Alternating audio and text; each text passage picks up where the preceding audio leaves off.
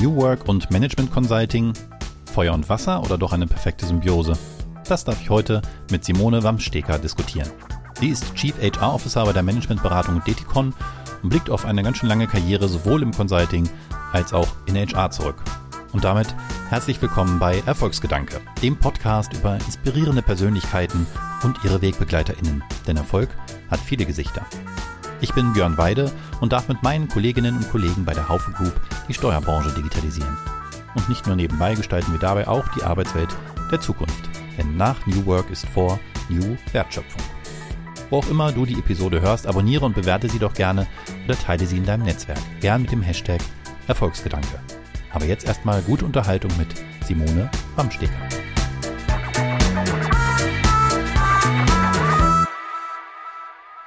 Human Resources. Sprache verrät so viel. Was wäre aus deiner Sicht vielleicht ein passenderer Begriff für den Bereich, der sich um den angeblich wichtigsten Teil des Unternehmens kümmert, die Mitarbeitenden? Ich spreche immer wahnsinnig gern von meinem People-Team, weil mhm. ich finde, das ist, äh, ja, kommt der Sache aus meiner Perspektive deutlich näher. Ich finde Human Resources auch keinen schönen Begriff. Ich ähm, möchte eigentlich für die Menschen ähm, um die wir uns bei uns im Unternehmen kümmern, da sein. Und ähm, das hat weniger mit ähm, Ressourcen zu tun, die man irgendwie managt. Das ist ein für mich sehr mechanistischer und sehr ja, auch ein bisschen ein überkommenen Begriff in, in meiner Perspektive. Für uns als Beratung ähm, glaube ich noch viel, viel wichtiger, weil wir haben ja keinen anderen Kapitalfaktor als unsere Mitarbeitenden. Und vor diesem Hintergrund ist mir der Begriff des People-Teams ähm, deutlich lieber. Und dennoch steht bei dir auf der Visitenkarte ja. Chief HR Officer, also Human Resource Officer. Und damit herzlich willkommen Simone Wamsteker von Deticon. Ich glaube, Telekom-Tochter, ne? Consulting-Tochter der Telekom. Ganz genau, ganz genau. Ja, das stimmt. Das ist ein, ähm, ein Bruch. Eigentlich müsste äh, Chief People Officer da stehen. Ähm, das ist, glaube ich, auch noch ähm, so ein bisschen ein gutes die, Ziel. Genau, das erste Ziel. das stimmt. Und ansonsten, ja, sind wir eine Tochter der, äh, der Deutschen Telekom, ähm, beziehungsweise genauer gesagt der T-Systems. Ja, und damit sind wir auch schon voll im Thema, denn wenn ich an ähm, Consulting denke und ich muss zugeben, ich habe selber nie in der Branche gearbeitet, dann kommt mir das Bild vom Leben aus dem Koffer, kein Privatleben, Burnout mit 35. Ähm, bei dir im LinkedIn-Stream geht es allerdings ganz anders zu. Da sehe ich Posts zu Themen wie Wellbeing-Woche mit Fitness, Yoga und Achtsamkeit oder auch Zuhören als Leadership-Skill. Ähm, darf ich das unter Marketing verbuchen oder erlebt die Branche da wirklich gerade einen tiefergehenden Wandel? Die Branche ist in einem sehr, sehr, sehr tiefgehenden Wandel. Und das hat durchaus mit, auch hier wieder die Pandemie war da so ein bisschen der Brandbeschleuniger. Aber wir haben auch vorher, ich bin seit ja, 1998 in, ähm, in der Unternehmensberatung unterwegs, habe selber auch als Beraterin gearbeitet ähm, und habe da durchaus schon viele Höhen und Tiefen mitgemacht. Und am Anfang war es durchaus auch ein Leben aus dem Koffer. Am Anfang war, glaube ich, auch so dieses, der Kunde bestimmt, wann's Licht ausgeht und solche Sprüche und Work hard, play hard. Das war schon das, was, was die Branche eine ziemlich lange Zeit auch ausgemacht hat. Aber ähm, wir haben durchaus sehr, sehr schnell gemerkt, dass das halt die, dieses Leben so ein bisschen auf eine Überholspur halt bei vielen, vielen auch Spuren hinterlässt und damit eben diese, diese Beruf oder diese Branche auch deutlich nicht mehr so attraktiv ist, wie es vermeintlich war, wo dieses glamorous, glossy, ähm, ähm, nach draußen scheinende ähm, so sehr im Vordergrund stand. Ich glaube, ähm, wer längerfristig in der Beratung bleiben mag und da auch erfolgreich ähm, sein möchte, der weiß ganz genau, dass er mit seinen, jetzt sind wir doch wieder bei dem Begriff, mit seinen Ressourcen haushalten muss. Und ähm, mit diesen Ressourcen haushalten bedeutet eben auch als Arbeitgeber und, und als attraktives Unternehmen haben wir uns schon frühzeitig Gedanken gemacht über das, was wir denn dazu tun können. Klar gehören immer zwei dazu. Es gehört immer der Mitarbeiter oder die Mitarbeiterin auf der einen Seite und das Unternehmen auf der anderen Seite, aber eben dazu, ähm, dieses ja, diese Langfristigkeit für eine langfristige Karriere auch ähm, gangbar zu machen. Und dazu gehören, finde ich, durchaus solche Ideen oder solche Überlegungen, die da heißen, wie kann ich mich selber gut immer wieder aufladen, wie kann ich meine Batterien aufladen, wie kann ich für mich sicherstellen, ähm, dass ich ähm, das, was mir Spaß macht an dem Job und das ist für viele halt die Abwechslung und durchaus auch mal aus dem Koffer leben, aber wie kann ich sicherstellen, dass ich das langfristig auch ähm, erfolgreich gestalten kann? Und das Wir, was du sagst, du sagst, wir haben erkannt, ist das jetzt ein Detikon-Wir oder schon auch ein Branchen-Wir? Ist es, ist, ja.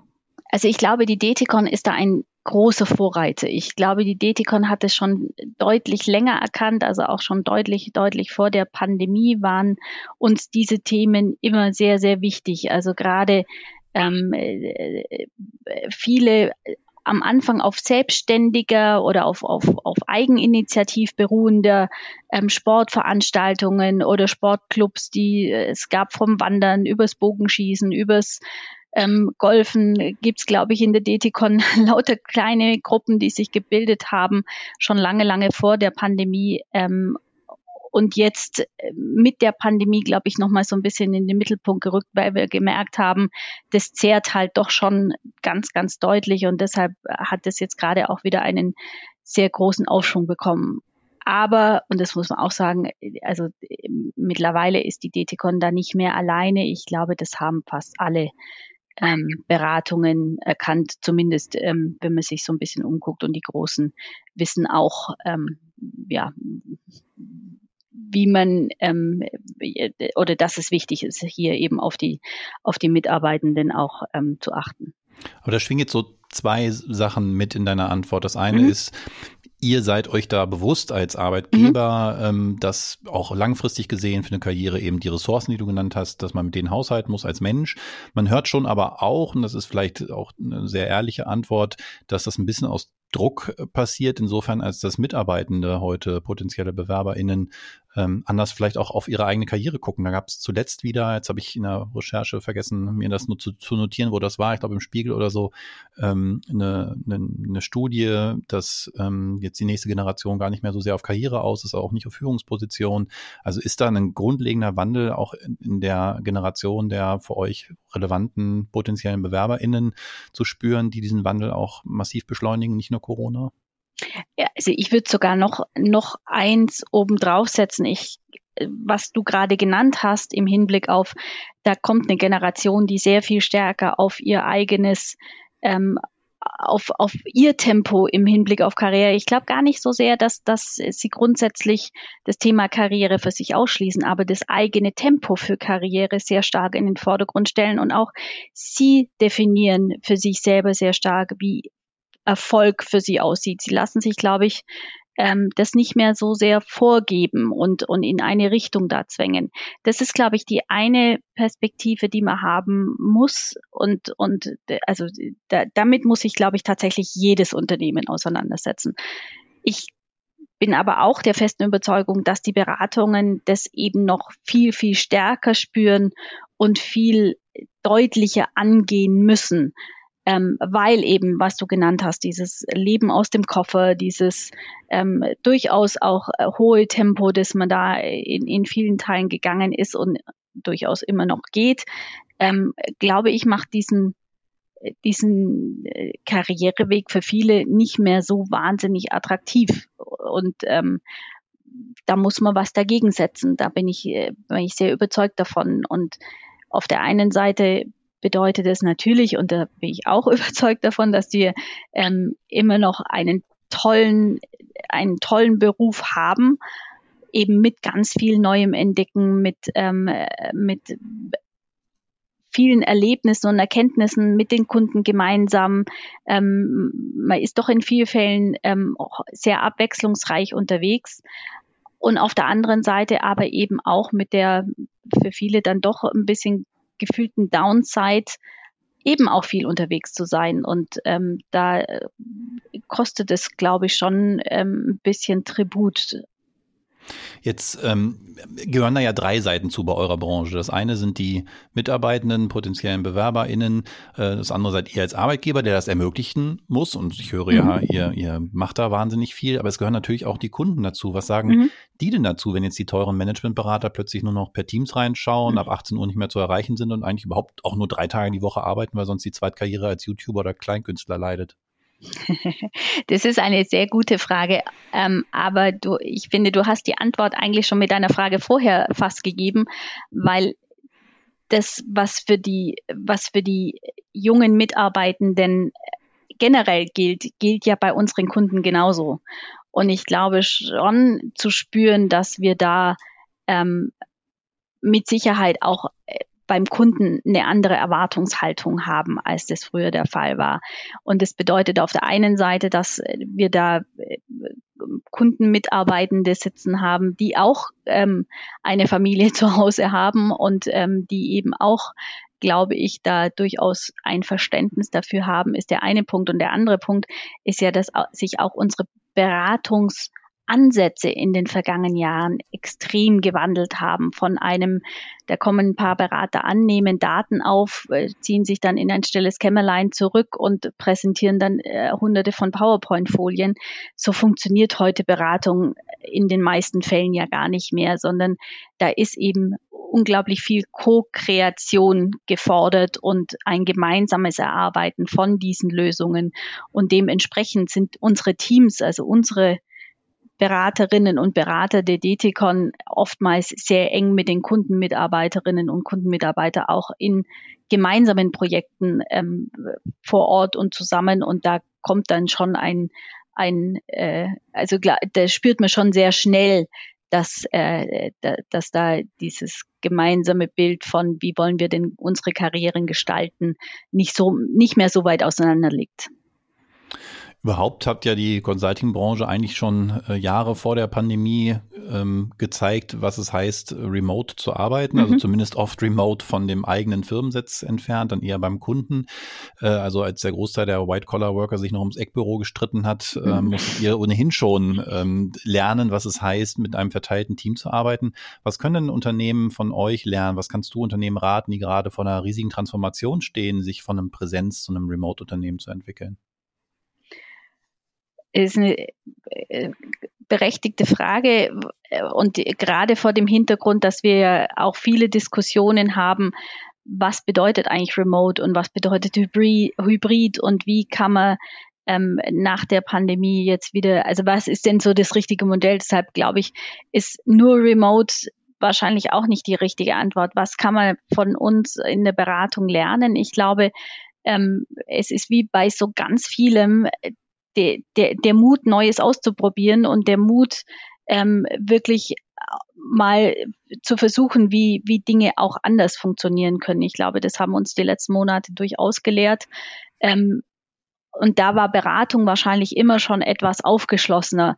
Egal, ob es ähm, eine neue Technik ist, egal, ob es äh, eine andere Art und Weise von ähm, wie, wie gehe ich an Probleme oder an, an, an Lösungen ran oder wie ähm, setze ich auch bestimmte Ziele oder ich glaube, da war Beratung schon immer so ein hm. bisschen der Vorreiter für, für bestimmte ähm, Methodiken und für bestimmte ähm, Dinge, äh, wie, wie Weiterentwicklung stattfinden kann.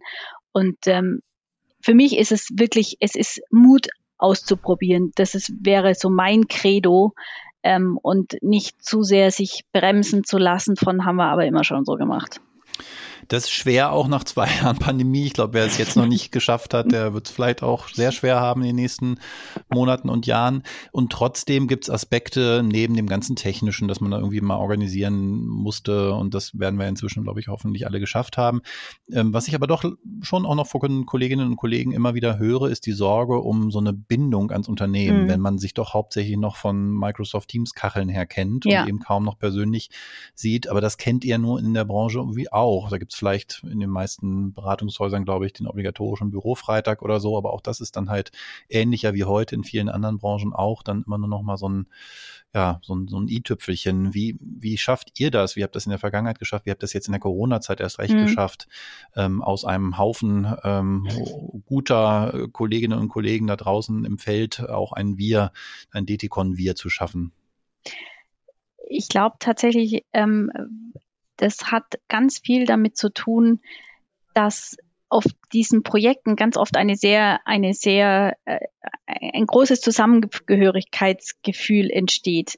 Das heißt also oft ist man, je nachdem wie lange so ein Projekt dauert, als Berater auch ähm, ja da auf dem Projekt auch so einen gewissen Teil zu Hause. Die Kollegen, die man so um sich rum hat, die hat man ja so quasi 24 by 7 manchmal schon ähm, um sich rum.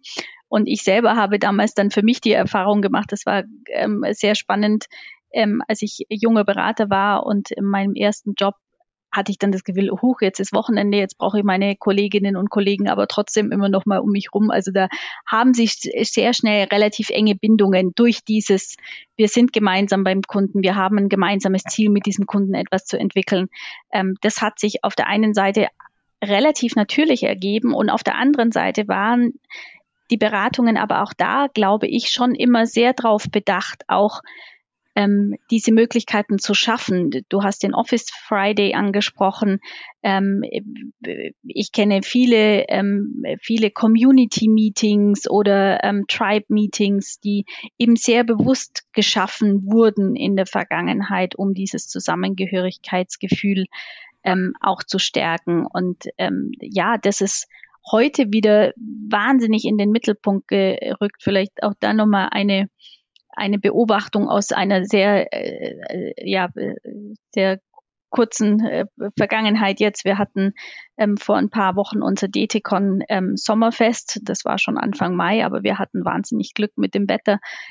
Und ähm, für mich war so die, ähm, die Feststellung, wenn mich jemand vorher gefragt hat, brauchst du das jetzt? Dann hätte ich wahrscheinlich gesagt, aha, das ist nett, dass wir das jetzt haben. Brauche ich das? Buh, nö, ich glaube nicht. Man muss dazu sagen, ich habe bei der DTCon tatsächlich unter Corona-Bedingungen gestartet. Das heißt also auch für mich war das so das erste große Event, wo wir alle beieinander waren und ich alle kennengelernt habe.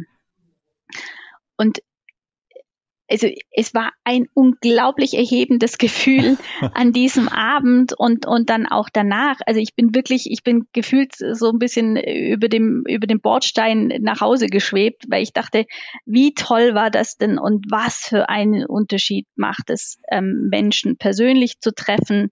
Ähm, da kommt einfach eine ganz andere Stimmung, eine ganz andere, also die, die, ich hatte so das Gefühl, da vibriert wirklich die Luft. Wir hatten ein, ein tolles Event auf einem Schiff und es, es war großartig. Und insofern, ich glaube schon, dass genau diese, diese Möglichkeiten zu schaffen eben dazugehören, ähm, um dieses Zusammenhaltsgefühl zu stärken, um auch, jetzt wird ja gerade ganz viel diskutiert, kriegen wir die Leute wieder zurück ins Büro. Vielleicht kriegen wir sie nicht mehr so viel zurück ins Büro, wie dem einen oder anderen das lieb wäre. Ich glaube, das braucht es auch gar nicht. Ich glaube, wir müssen da schon auch das, was wir jetzt gerade gelernt haben, in das bestmögliche neue Format umsetzen. Ich glaube aber auch, dass wir genau solche Momente, wie wir sie da vor Anfang Mai für, für die DTCon geschaffen haben, einfach unerlässlich sind für die Zukunft. Und nichtsdestotrotz habt ihr gerade, habe ich auf LinkedIn gesehen, neue Büros in Köln eröffnet. Mhm. Waren die schon vor Corona geplant? Äh, habt ihr das einfach ja. nur noch vollzogen oder habt ihr eine konkrete Idee, was jetzt die Bedeutung der Büros nach Corona ist? Also ich würde sagen, sowohl als auch. Das, ähm, also tatsächlich hatten wir vor Corona angefangen äh, oder war klar, wir müssen umziehen, ähm, weil einfach unsere alten Räumlichkeiten nicht mehr zur Verfügung standen. Und wir haben dann aber eben auch aus der Not in Anführungszeichen eine Tugend gemacht und haben uns wirklich durchaus auch von Corona noch mal ein bisschen leiten lassen. Was bedeutet denn Büro in Zukunft für uns? Und wir haben ähm, die drei Etagen, die wir ähm, haben, ähm, auch genau unter diesem unter diesen Aspekten geformt und auch ähm, und auch ausgestattet. Wir haben unten äh, auf der untersten Etage quasi das Space Ähm, da äh, kümmern, äh, kümmern wir uns in den Corporate Functions wirklich um, um die Belange der Berater im Sinne von Finance und dem People-Team und dem Staffing-Team und, und anderen, die also wirklich die Basis dafür legen, damit unsere Beraterinnen und Berater erfolgreich sein können. Wir haben dann auf dem ähm, mittleren, äh, auf der mittleren Etage den Bereich Fokus. Da geht es tatsächlich um konzentriertes Arbeiten. Das ist auch genauso aufgebaut. Da ist wenig Ablenkung. Kaffeemaschine immer inklusive, das ist ganz wichtig. Aber da ist wenig Ablenkung. Da hat man die Möglichkeit, wirklich Dinge ähm, abzuarbeiten ähm, und haben dann auf der obersten Etage ähm, den, den Bereich Flow, wo wir, wo wir mit unterschiedlichen Räumlichkeiten wir haben einen Moonshot-Raum, ähm, wo es oh, wirklich darum geht, ja, da geht es darum, mal runterzukommen. Der ist sehr spartanisch Der Moonshot-Raum, wo man runterkommen ja, soll. Genau, genau. Nämlich, um kreativ zu sein, muss ich mich erstmal sammeln und muss mir erst beim bei mir sein können, um dann den nächsten Schritt machen zu können. Ah, ja. Das ist so ein bisschen die Philosophie dahinter. Wir haben ein Learning Lab, wir haben einen, einen äh, Raum, der, der die ganzen digitalen Instrumente, ähm, da ist ein, da ist ein Metaverse, also die, die Ausrüstung für Metaverse drin, ähm, ganz viele ähm, Themen Richtung Digital Twins und ähnliches, wo wir auch Showcases haben. Also deshalb äh, auf das Gebäude zurückkommen. Es, wir haben wirklich versucht, da diese neue Art ähm, Beratung zu machen, auch umzusetzen und äh, unterstützen damit eben die Arbeit ähm, unserer Beraterinnen und Berater auch. Jetzt haben wir viel über den Wandel von vor allen Dingen auch der Consulting-Branche und so ein bisschen auch rund um die Arbeitswelt von, von heute gesprochen. Jetzt stehst du eben neben Consulting vor allen Dingen auf das Thema HR, machst das schon Vorhin hast du es, glaube ich, gesagt, 25 Jahre? Nee, kann das sein? Also 25 Jahre bin ich in, in Beratungen. Ich war die ersten zehn Jahre ähm, als Beraterin ähm, unterwegs und bin seit äh, gut 15 Jahren, habe angefangen in Recruiting und äh, dann so verschiedene Stationen jetzt mit äh, der Verantwortung eben für das gesamte People-Team bei der DTCon. Aber das heißt, du hast da ja auch schon einiges gesehen und ähm, ja. so wie ich das jetzt von außen beurteile, ich bin da selber ja nicht aus der Branche, aber habe jetzt zufällig wirklich fünf Minuten vor unserem Gespräch auf LinkedIn einen Austausch ähm, bekommen von einem bekannten äh, Professor und auch, auch Managementberater, ähm, der gerade wohl einen Vortrag vorbereitet und schrieb, äh, Spoiler, wir werfen einen Blick auf HR, das Jobprofil für HR wandelt sich gerade gewaltig. Was ist denn also jenseits von Consulting und äh, der allgemeinen Arbeitswelt, insbesondere für HR gerade so das äh, Thema, worauf ihr reagieren müsst? Oh, es ist ganz vielschichtig, ähm, würde ich sagen. Äh, also ich glaube, dieses Thema Skills, wie äh, stellen wir sicher, dass unsere Mitarbeitenden in Zukunft die richtigen Skills haben. Und das, äh, finde ich, ist relativ unabhängig von einer Branche, sondern es geht wirklich darum, wie stellen wir sicher, dass wir auch diejenigen, die noch unter ganz anderen Aspekten irgendwann mal in einem Unternehmen angefangen haben, mit einer ganz anderen Ausstattung an, an Fähigkeiten und an Wissen. Ähm, wie nehmen wir die eigentlich auf diese Reise mit? Wie stellen wir sicher, dass es wirklich im Sinne einer lernenden Organisation genügend Instrumente für die Mitarbeiterinnen und Mitarbeiter gibt, dass sie immer mit dem richtigen Skillset quasi ausgestattet sind. Das ist für mich so ein, ähm, so ein ganz, ganz großer Hebel für die Zukunft. Ähm, der zweite große Hebel ähm, spielt da so ein bisschen rein, ist natürlich auch wieder in Richtung Zukunft alles, was in was ähm, rund um Zahlen passiert. Also HR Analytics ist für mich eine, eine ganz, ganz ähm, elementare Disziplin für die Zukunft. Besser ab abbilden zu können und besser zu verstehen, was passiert gerade bei mir im Unternehmen, auf welche Parameter muss ich achten. Wir sehen gerade im Markt eine, eine unglaubliche Fluktuation. Ähm, kann ich sowas vorhersagen? Kann ich sowas verhindern? Welche, auf welche Parameter muss ich schauen, damit ich das verhindern kann? Das ist so der eine Aspekt. Der andere Aspekt ist aber auch im Sinne von, wie kann ich das mein Unternehmen, mein Business am besten unterstützen? Ähm, welche auch wieder Fähigkeiten und Fertigkeiten sehe ich denn in der Zukunft?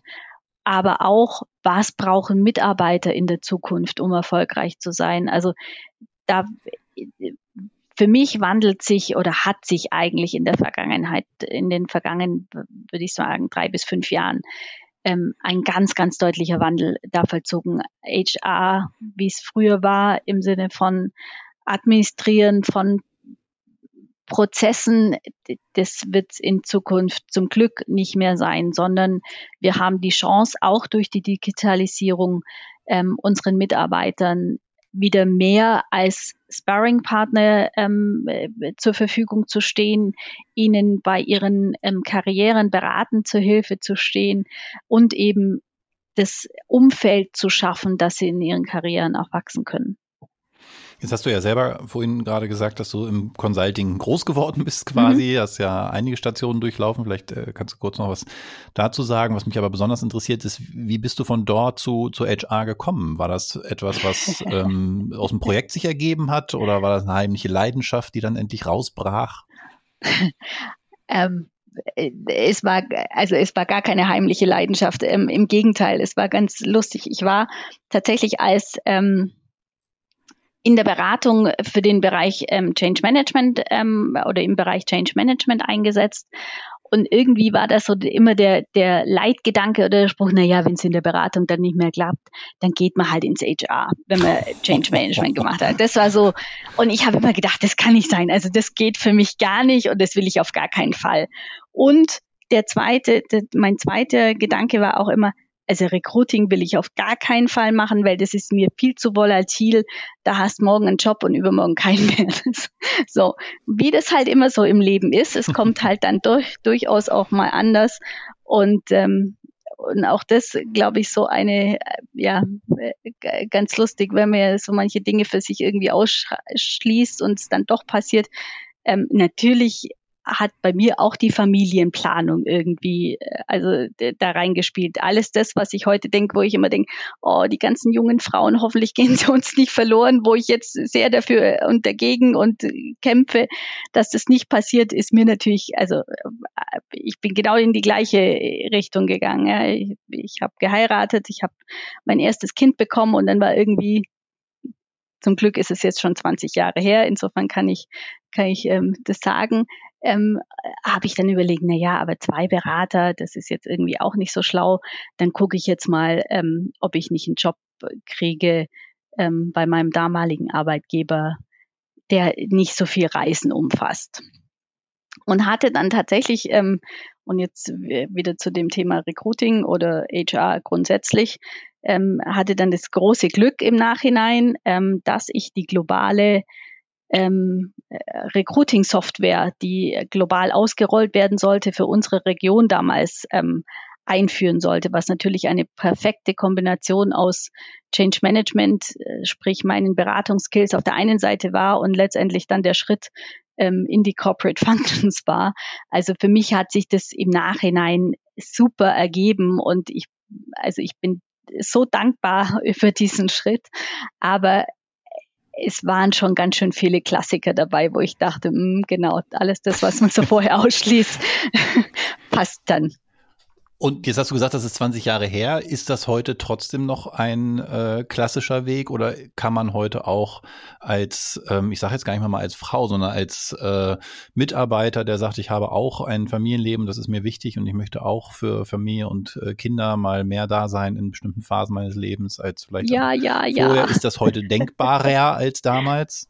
Ja, ja, ja, okay. ja. Also äh, für mich ganz, ganz wichtig. Das, das ist einer der Haupttreiber meiner, ähm, eigentlich aller meiner Bemühungen jetzt auch bei der DTCon, weil ich denke, wir müssen ähm, es möglich machen, dass dieser tolle Job mit all seinen Möglichkeiten, mit all dem für mich auch wirklich Wertschätzung und Anerkennung, die man da erfahren kann, dass der nicht aufhören darf, wenn man äh, sich entscheidet, dass es eben auch die Familie wichtig ist, dass man Kinder haben möchte. Und jetzt mache ich überhaupt keinen Unterschied, ob wir über Mütter oder Väter sprechen.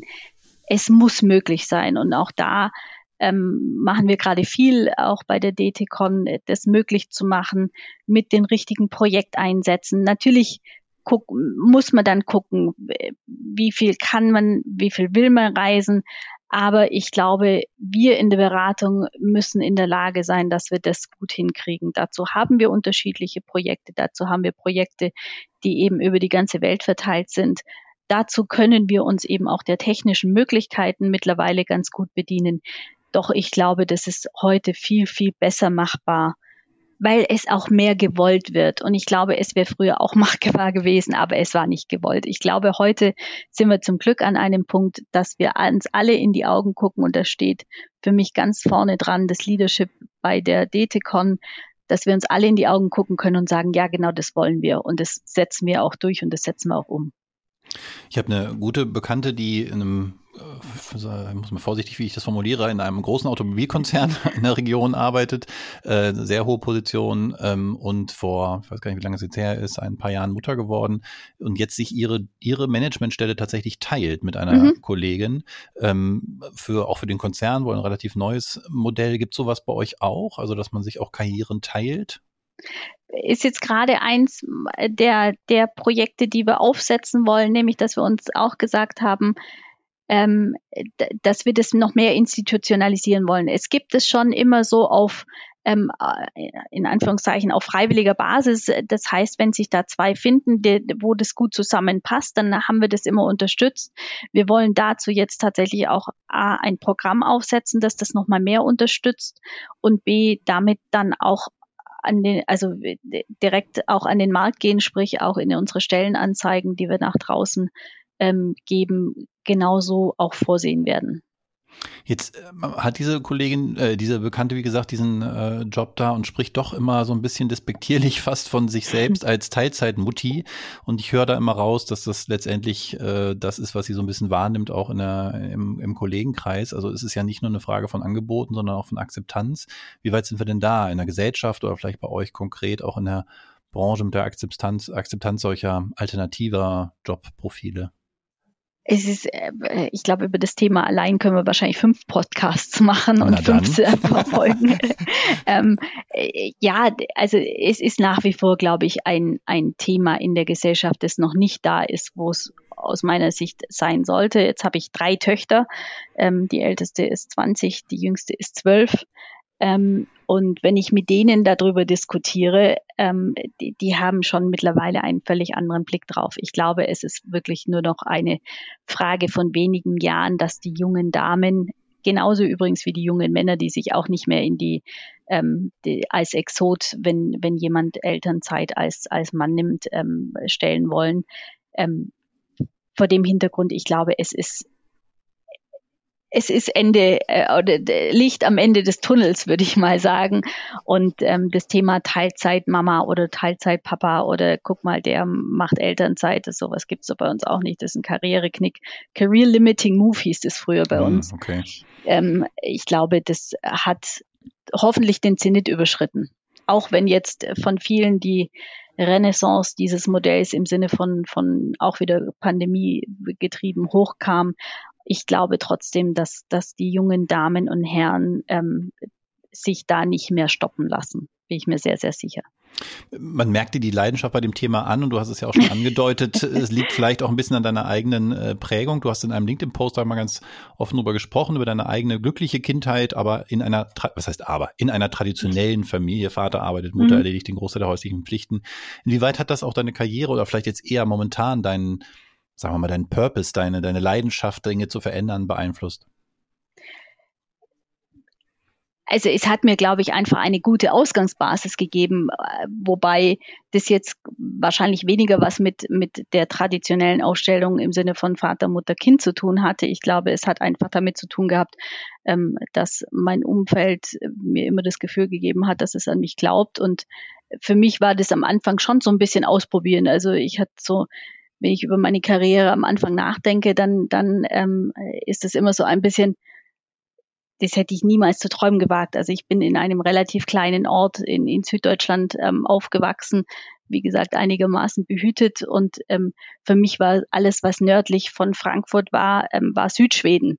Ja, das war so. Ja, das und ähm, genau, und, und ähm, eigentlich war alles, was, was nach dem Studium kam, mein erster, mein erster Job war in Köln. Das war das war eine völlig andere Welt. Als ich dann bei einer großen Beratung angefangen habe, ging es die ersten zwei Wochen nach Chicago. Das heißt, das, was ich früher zum Frühstück gegessen habe, nämlich Brezeln, waren dann plötzlich, Bagels. Das war hm. äh, auch das wieder äh, großartig, eine, eine tolle, eine tolle Erfahrung. Und ich glaube, dieses, die, dieses mitbekommen zu haben, dass man mir, also dass man mir das zutraut, ähm, und, und da immer die Unterstützung gehabt zu haben, ich glaube, das hat mich sehr geprägt. Also ich glaube, ähm, was mich im Moment auch oder was mich wahrscheinlich immer schon ausgezeichnet hat, ich ha habe, glaube ich, schon eine gute Motivation und einen guten Enthusiasmus, Dinge auszuprobieren und Neues ähm, zu erfahren. Und ähm, das macht mir Spaß, da ziehe ich auch wahnsinnig viel Energie draus. Und ich glaube, das ist mir tatsächlich über dieses wie ich zu Hause aufgenommen war oder was ich von zu Hause mitbekommen habe, ähm, durchaus ähm, hat mir das sehr, sehr, sehr geholfen.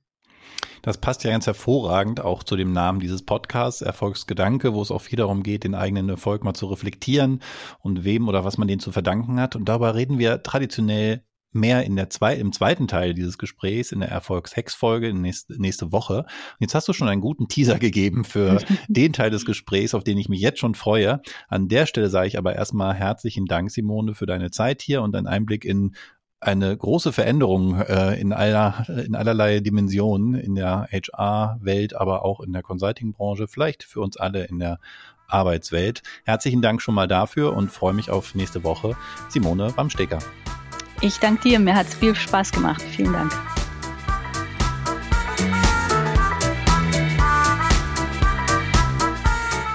Das war Erfolgsgedanke mit Simone Wamsteger.